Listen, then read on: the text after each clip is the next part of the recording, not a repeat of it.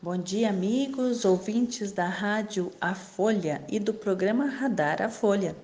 Aqui quem vos fala é a doutora Cláudia Adriana Gergen, engenheira agrônoma e cientista agrícola. E falando ainda sobre solos, né? Que é a base de tudo. Mas hoje olhando de um jeito diferente. Ontem a gente falava da semente e hoje a gente vai falar de algo mais é, minucioso, né? É, que é a formação do solo a partir de átomos, de elementos químicos.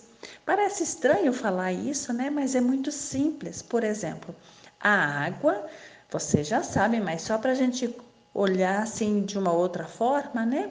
A água é formada por H, dois, dois, dois átomos de hidrogênio e um de oxigênio, né? H2O. Muito bem.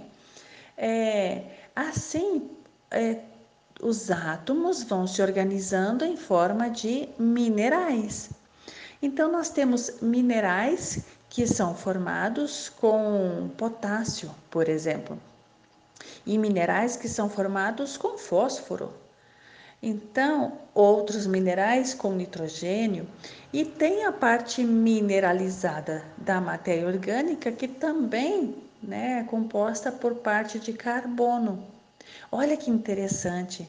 É, dentro do ciclo do carbono, que os, os elementos químicos eles têm ciclos, né? Na nossa, no nosso planeta aqui. Nos outros eu não sei como é, ainda não sei, né? Nós vamos logo, logo a gente vai descobrir. Mas estes ciclos dos elementos químicos, nós temos o ciclo do oxigênio, o ciclo do fósforo, o ciclo do carbono, né? É, estes, desse, falando desse ciclo dos elementos químicos, a gente começa a identificar que o carbono, por exemplo, pode estar mineralizado no solo e também pode compor o nosso grafite, o grafite que a gente usa lá para junto na, na, semeadora, né, na semente, para a semente cair melhor na semeadora e ficar certinha, né, é, no lugarzinho dela lá no solo.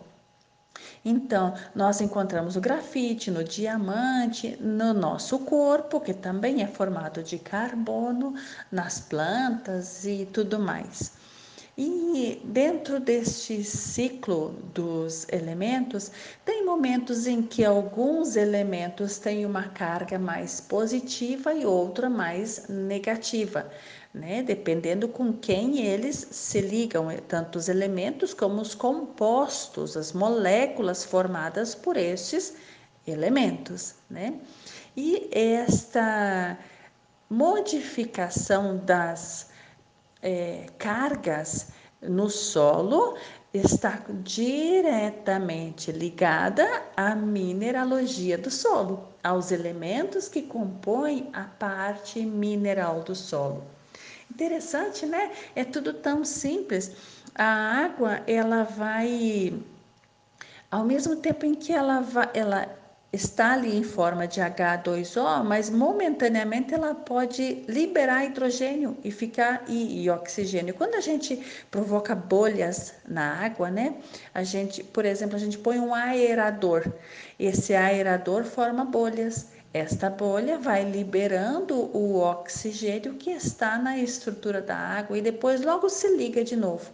Então, tudo isso é muito dinâmico lá no solo. E essa é uma das razões, é só uma das razões que a gente diz que o solo é um organismo vivo, né?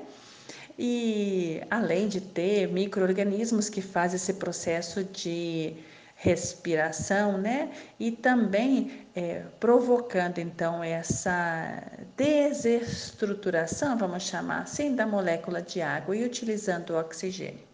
E assim muitas coisas acontecem lá no solo que a gente não conhece. Queridos, obrigada pela audiência de todos e até amanhã. É sempre muito bom falar com vocês.